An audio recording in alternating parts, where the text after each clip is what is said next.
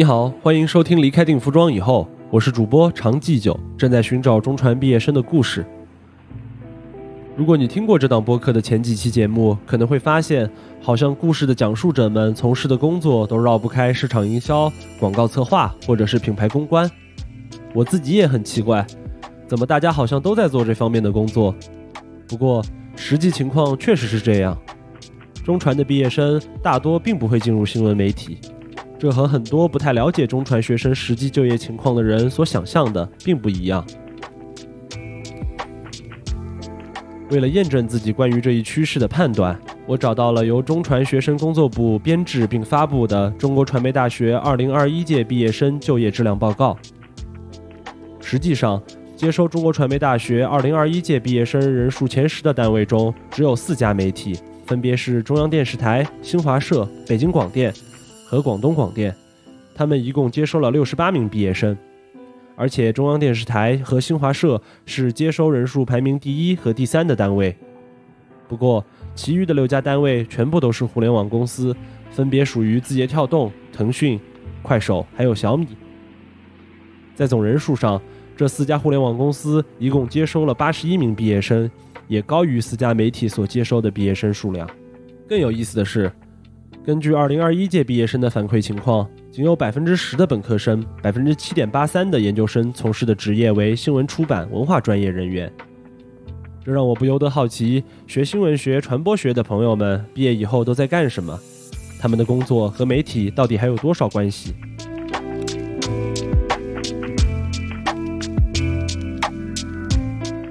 感谢你听到这里。离开定服装以后，是一档以中国传媒大学毕业生为线索，记录当下青年生活经历的叙事类播客。我的好朋友 Alice 毕业于中传新闻学院，她在毕业后没有进入媒体，而是偶然进入了品牌出海的领域。她没有留学经历，现在每天却要和各家海外媒体打交道。以下是她的讲述。Hello，大家好，我是 Alice，我毕业于中国传媒大学新闻学院。在毕业之后，一直从事品牌传播、品牌营销方面的工作。目前供职于一家中国五百强的科技企业，主要负责品牌海外公关方面的工作。我在我们公司库里面的名称叫做品牌传播专啊，不媒体传播专员，但是这是一个比较笼统的说法。现在的名称是公关专员，对外的名称是公关专员。那个时候其实没有接触过海外。相关的东西，可以说百分之九十九都是从第二份工作开始的。因为我的第一份工作那个企业其实相对来说比较传统，虽然它的每年的营销经费很大，同时也做了很多新媒体以及数字化媒体营销的尝试，但是公司的本质还是一个传统媒体。我的第二份工作，他是他们是对方的 HR 来联系我的，不是我主动去和他们做沟通的。对，所以这就这就说明你在招聘网站上更新你的简历，把你的简历做的美美的，对，也是很重要。我觉得当时我的简历被看中，第一个肯定是因为我的，哎，也不是肯定了，就是当时我的岗位它是要招一个做公关传播以及做品牌传播的这么一个人，那么对这个人的要求就是他有相关的。品牌线上传播或者数字化营销的经验，呃，此外，他必须要有品牌建设的经验。因为当我后来真正开始在这个岗位上工作的时候，我会发现，其实这个公关岗位它虽然说是公关，但是它其实承担了很多整体品牌策划以及品牌建设的工作。值得一提的是。爱丽丝在获得这份工作，包括毕业时找工作的过程中，中传的学习经历都发挥了很大的作用。这也许一定程度上证明，在品牌出海这个行业中，新传方面的背景很受人看重。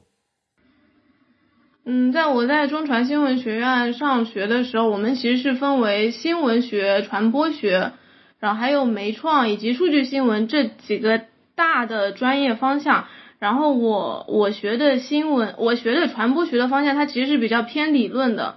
就是一些基础的传播学的理论，类似于什么四大奠基人啊、麦克卢汉啊，就他们对传播如何传播、传播的效果整体的一些理论性的一些概概要吧。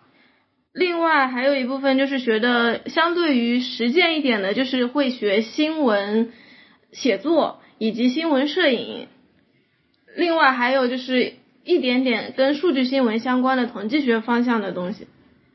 大学带给你的，它不只是你学习内容上的东西。其实坦白来讲，到现在我对于那些传播学的理论、上课学的东西，其实印象不是那么的深刻了。但是大学整个四年里面，它带给你的是，呃，比如说一些，呃，实习的经验，就是和整个社会去做互动，了解这个社会是怎么存在，了解这个劳动市场，以及你以后要怎么去工作，你未来的专业、未来的工作是什么样的。然后另外一个就是遇到你的周围的一群人，然后和他们从他们的身上学到一些什么样的东西，或者说呃获得一些什么样的机会。我觉得我的呃毕业之后的两份工作和我的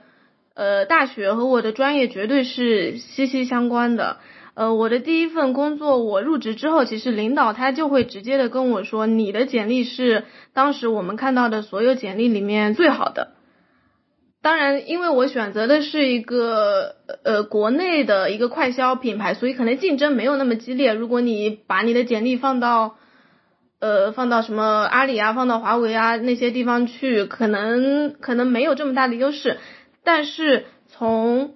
品牌部门的一些工作机会来说，这份简历对我来说肯定绝对帮助是非常大的。然后包括当时我有去应。应聘某公司的外包岗位，就是呃一个外以外包知名的公司的岗位。然后当时那个呃面试我的人，他其实就跟我说，他是二幺幺研究生毕业的一个人。然后他跟我说，就是像你这样的简历，你没有必要来投我们这个外包岗位，其实你有很多更多的选择。然后包括在第二份工作的时候，嗯，当时我的领导也是跟我说。因为因为我的领导他是学也是学新闻学专业这个整个方向的，所以他知道中国传媒大学在整个新闻传播学的领域里面它的地位是什么样的，所以他当时选中我的简历，其实也有这方面的原因。Alice 目前所处的这家专做产品出海的公司，由于产品的技术含量高，在海外有很强的竞争优势，在当下中国品牌出海的大潮中。这样的公司还有很多很多，但是与此同时，很多人，包括我自己在内，此前对于这个领域可以说是几乎完全不了解，甚至不知道做品牌出海涉及到了哪些工作和岗位。Alice 向我好好介绍了一番。一一从一般的角度来讲，一般是会设一个 digital marketing，就是数字化营销的部门，然后数字化营销的部门下面会包括做内容营销，做那个 SEO，做搜索引擎优化。然后做你刚才说的新媒体运营，这是一部分。然后另一部分是传统意义上的公关传播，做媒体的关系，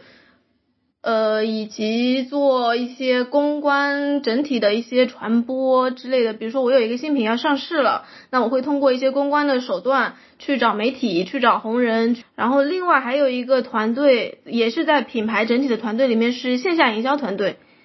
他们会需要去帮助线下的销售或者整体全球区域里面的一些线下推广人员，帮他们去制作一些品牌的物料，或者制作一些其他的他们所需要的所有的东西，以及另外可能还会有一个部门，他会在品牌部门之内，或者有的公司也会把它设置在品牌部门之外，就是设计部门，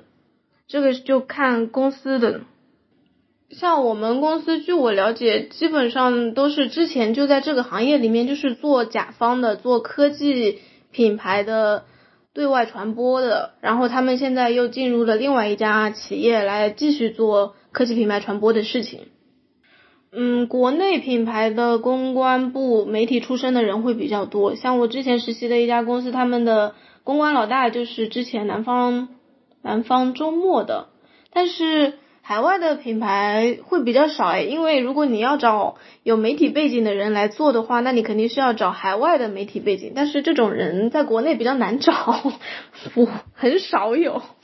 之前很多企业会选择把他们的全球总部放在香港，因为那边会比较，当时来说会比较方便一点。现在去新加坡的比较多，之前在上海的也挺多的。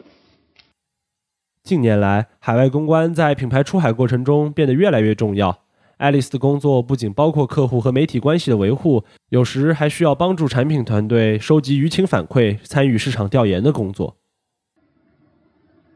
我们目前主要针对的就是 to C 端的客户，但也会协助区域去做一些针对客户的关系的维护啊，或者说其他的一些什么工作。那我的工作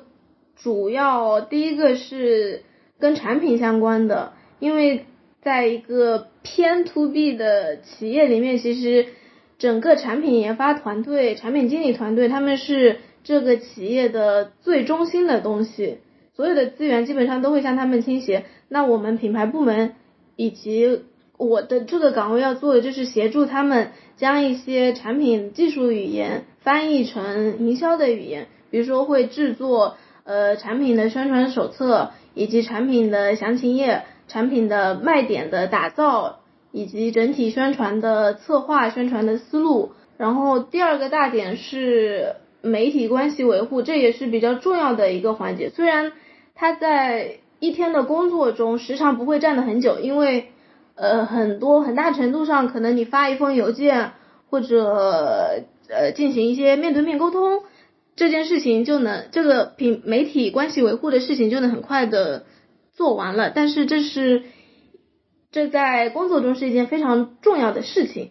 然后另外一个是做跟品牌建设相关的东西，就是。呃，品牌内部它会存在一些比较零碎的东西，或者说有一些知识文档，需要有一个人或有一个部门将它们归档。比如说，从我们品牌公关的角度来说，那一些呃营销卖点的关键词，一些营销的方法，一些和红红人和媒体沟通的方法，我们都需要将它们整理成标准化文档。然后还有一个比较重要的点就是做市场调研和竞品调研的工作，这个工作是在最近把它提到了一个比较重要的高度。作为一个品牌部门，它需要去和产品部门、需要去和销售部门沟通维系的一个重要的支点，因为你需要向他们提供你的洞察，向他们提供你对整个市场的了解，那他们才会来信服你。在 Alice 的工作中，最为特别的是海外媒体关系的建立与维护。这一点对于身处内地、有着完全不同媒体规则的我们来说，是一个令人感到好奇的领域。因为目前做的是品牌出海的工作嘛，那肯定是跟国外的媒体打交道比较多。有一个比较重要的和国内不一样的点，就是我们如果要去接触一些我们之前没有建立过联系的媒体。向他们发送我们的邀请，或者希望他们来了解我们的品牌。这个在呃海外传播中有一个词叫做 pitch，就是你 pitch 那家媒体，呃，然后把你想要他呃传播出去或者想要他撰稿的一些内容发给他，并且和他进行一定的沟通。这样的操作在国内应该基本上是没有的。我之前我之前在第一家公司也。经历过很多公关传播方面的工作，呃，我们一般是通过一家代理商，由他们去和那些媒体沟通我们想要什么样的内容，或者直接由代理商把稿件写好，然后直接媒体刊登出来就好。也就是说，你一手交钱，一手交呃要那个发布的地方，这是一件非常简单的事情。在工作中比较有意思的。应该还是做媒体关系维护这一块，因为，因为其实，在和媒体沟通的过程中，你会发现每个人他的性格以及他关注的点是不一样的。在过去的这么长时间的工作之中，我们通过个人或者通过品牌的角度，也是和很多的媒体朋友。真正的成为了像朋友一样的关系，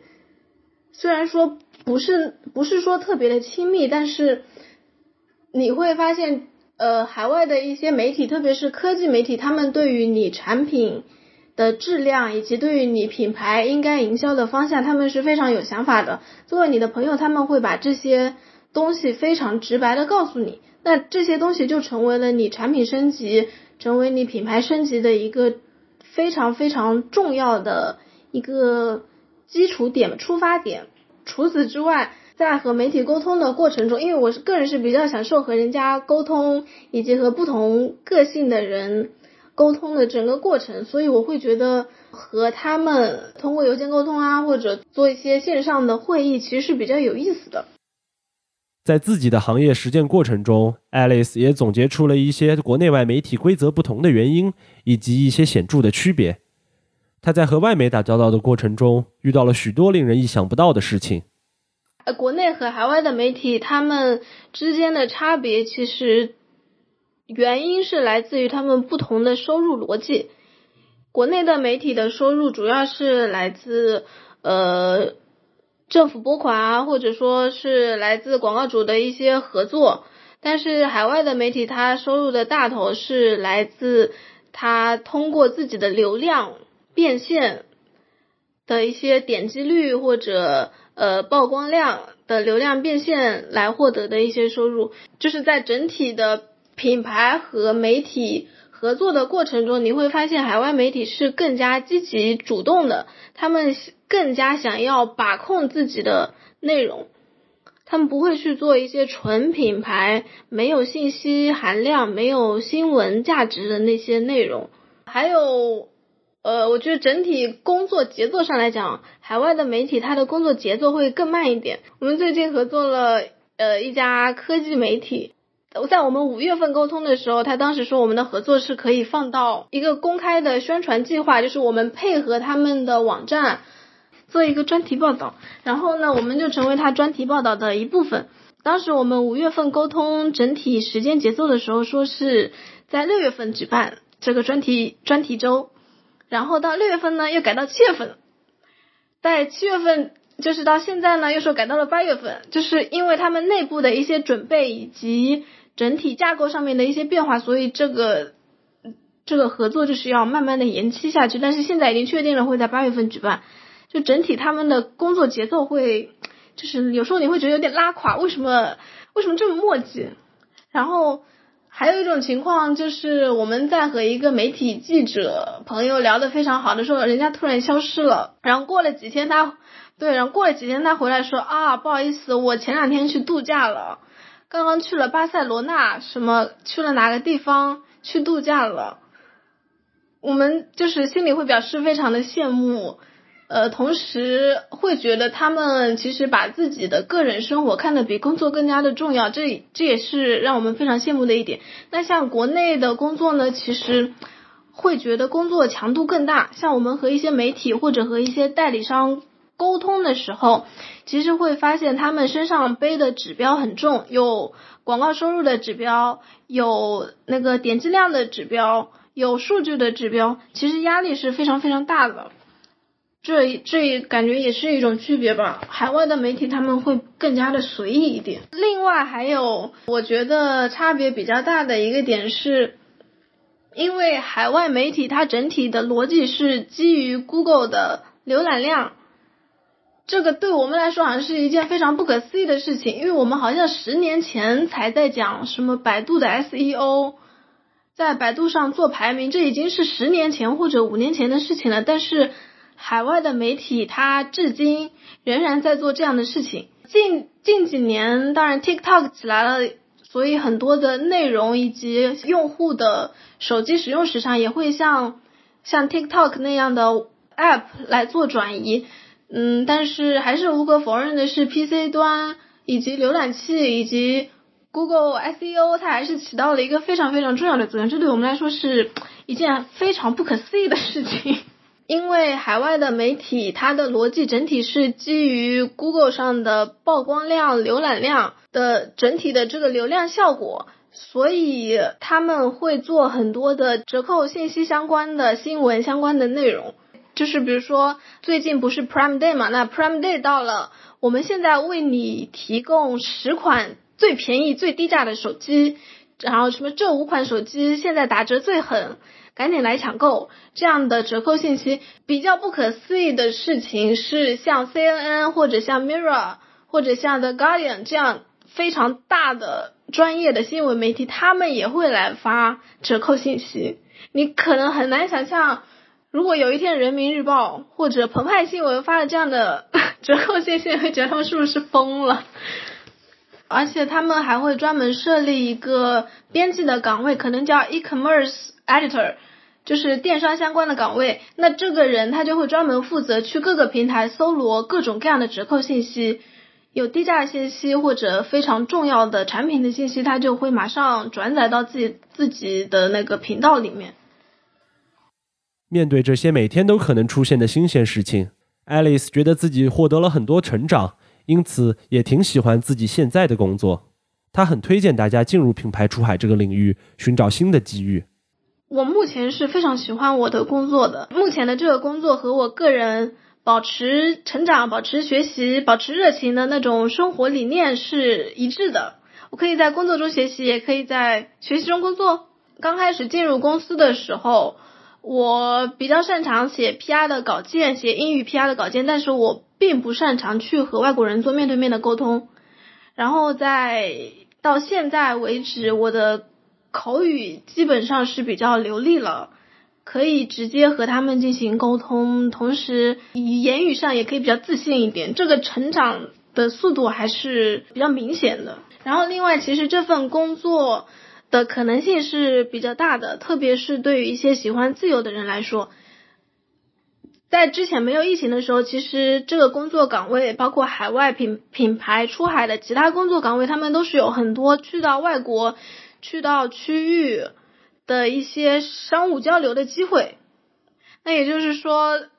像我从来没有留过学、出过国，我可能可以通过这样的形式，能够真正的了解当地的一些市场情况或者一些文化、社会具体是什么样的。如果我不做这个工作的话，我可能从来都不会有这样的机会。从现在的整体大环境来讲，品牌出海肯定是一个比较好的选择。因为首先第一个，你要做品牌出海，那说明你们你们的企业它不仅是个互联网企业，它是一个能够生产产品的实业。或者是它有一些产品的 idea，它可以找其他的代工厂去生产产品的这么一个企业，那就说明它是一个抗风险能力比较强的企业，是你的品牌是有一些品牌资产在里面的。然后另外一点呢，就是在品牌出海的过程中，你其实不可避免的要逼自己去学英语，去。学一些英语的真实的在外国人口中的表达方式，而不是我们之前为了应试而学的那种英语。同时，你还要逼自己去，对，你要逼自己去了解，呃，海外媒体的一个整体的状态，以及海外中国产品在海外整体的一个状态。这个也就是我说的，就保持学习是非常重要的。当你愿意去为了你的工作去学英语，或者外为了愿意为了你的工作去了解更多跟你品牌相关的事情的时候，那你其实是为你的下一份工作或者为你未来的职业人生在做准备。在聊天的最后，我问 Alice，如果未来要进入这个行业，新传专业的学生需要做好哪些准备呢？他说的几点建议并不复杂，对于一个在校生来说，也许就是需要苦练基本功。明确自己的兴趣，积极自信的寻找机会。我觉得第一个最重要的肯定是把英语学好。嗯，英语这个英语这个工具，它可能在工作中占你所有的工作的比例不会那么高，因为你主要是用英语来和媒体。或者和外方人员进行交流，但是主要还是用中文来和你的领导和你的 boss 汇报，而且很多领导对于英文的掌控能力可能并没有那么好。同时，在品牌出海的这个整体的圈层里面，可能并不是有那么多英语非常非常好的人。所以，如果你的英语不够好，你 OK，你可以进入这个行业，但是。只有你的英语真的足够好，你能自信大方的去和外方进行沟通的时候，那你在这个职业上面，你可能才会有更多的选择，更多的机会。所以英语肯定是非常重要的。然后第二个，第二个重要的，我觉得对于大学生来说，就是积攒更多的实习经验，因为你只有经历过更多的实习，看过更多社会到底是什么样的，你才。能够发现自己的兴趣点到底是在哪里。对于很多工作来说，你做到最后，你并不是说可能啊，可能并不是说对于自己的职业有什么样的期待，对自己的行业有什么样的想法，做到最后就是只有真正喜欢做这件事情的人才能坚持下来。因为工作真的是一件非常非常枯燥、非常非常无聊，甚至有时候还会非常痛苦的事情。所以到最后拼的就是你到底。能不能坚持，以及你喜不喜欢做这件事情，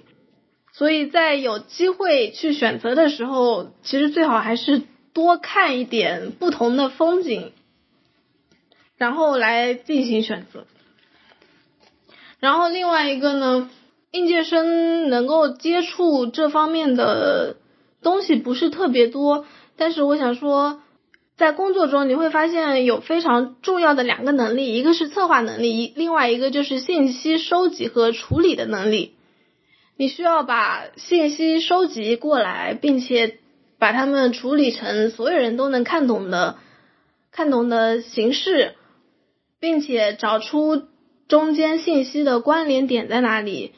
看出信息背后隐喻暗含的意义是什么，看出它的趋势是什么，并且以。报告啊，或者以文字啊、语言的形式呈现在你的同事们的面前，这些能力都是非常重要。嗯，可能在大学里面你能接触到这些能力的机会不是特别多，但是可能通过实习啊，或者通过一些校园活动，或者通过学校里的 presentation，都可以去锻炼自己这方面的能力。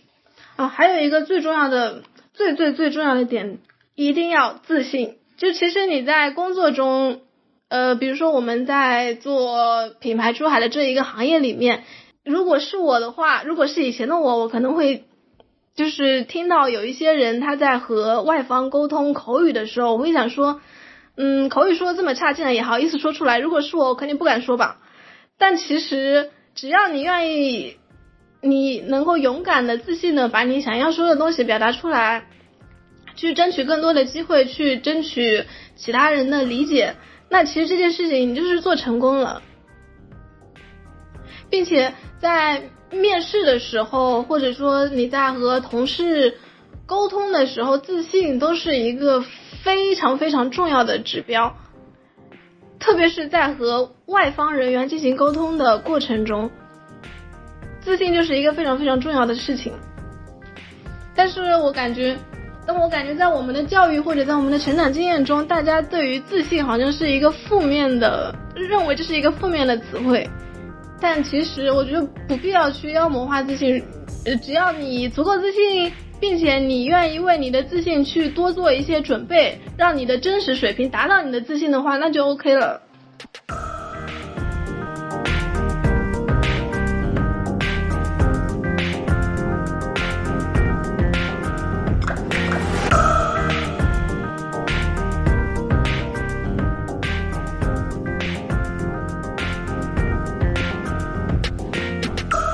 以上是 Alice 的讲述，感谢你收听本期节目。这里是离开定服装以后，本期节目的策划、录音、剪辑全部由我完成。感谢 Alice 的分享，她在录制前和我详细的梳理了自己的职业生涯，这种处女座的精神令人佩服。如果你喜欢这档播客，欢迎订阅、收藏、持续关注。如果你对于这档播客有任何的意见，请通过 Show Notes 中附带的联系方式随时联系我。当然，你也可以直接在评论区留言。再次感谢你的收听，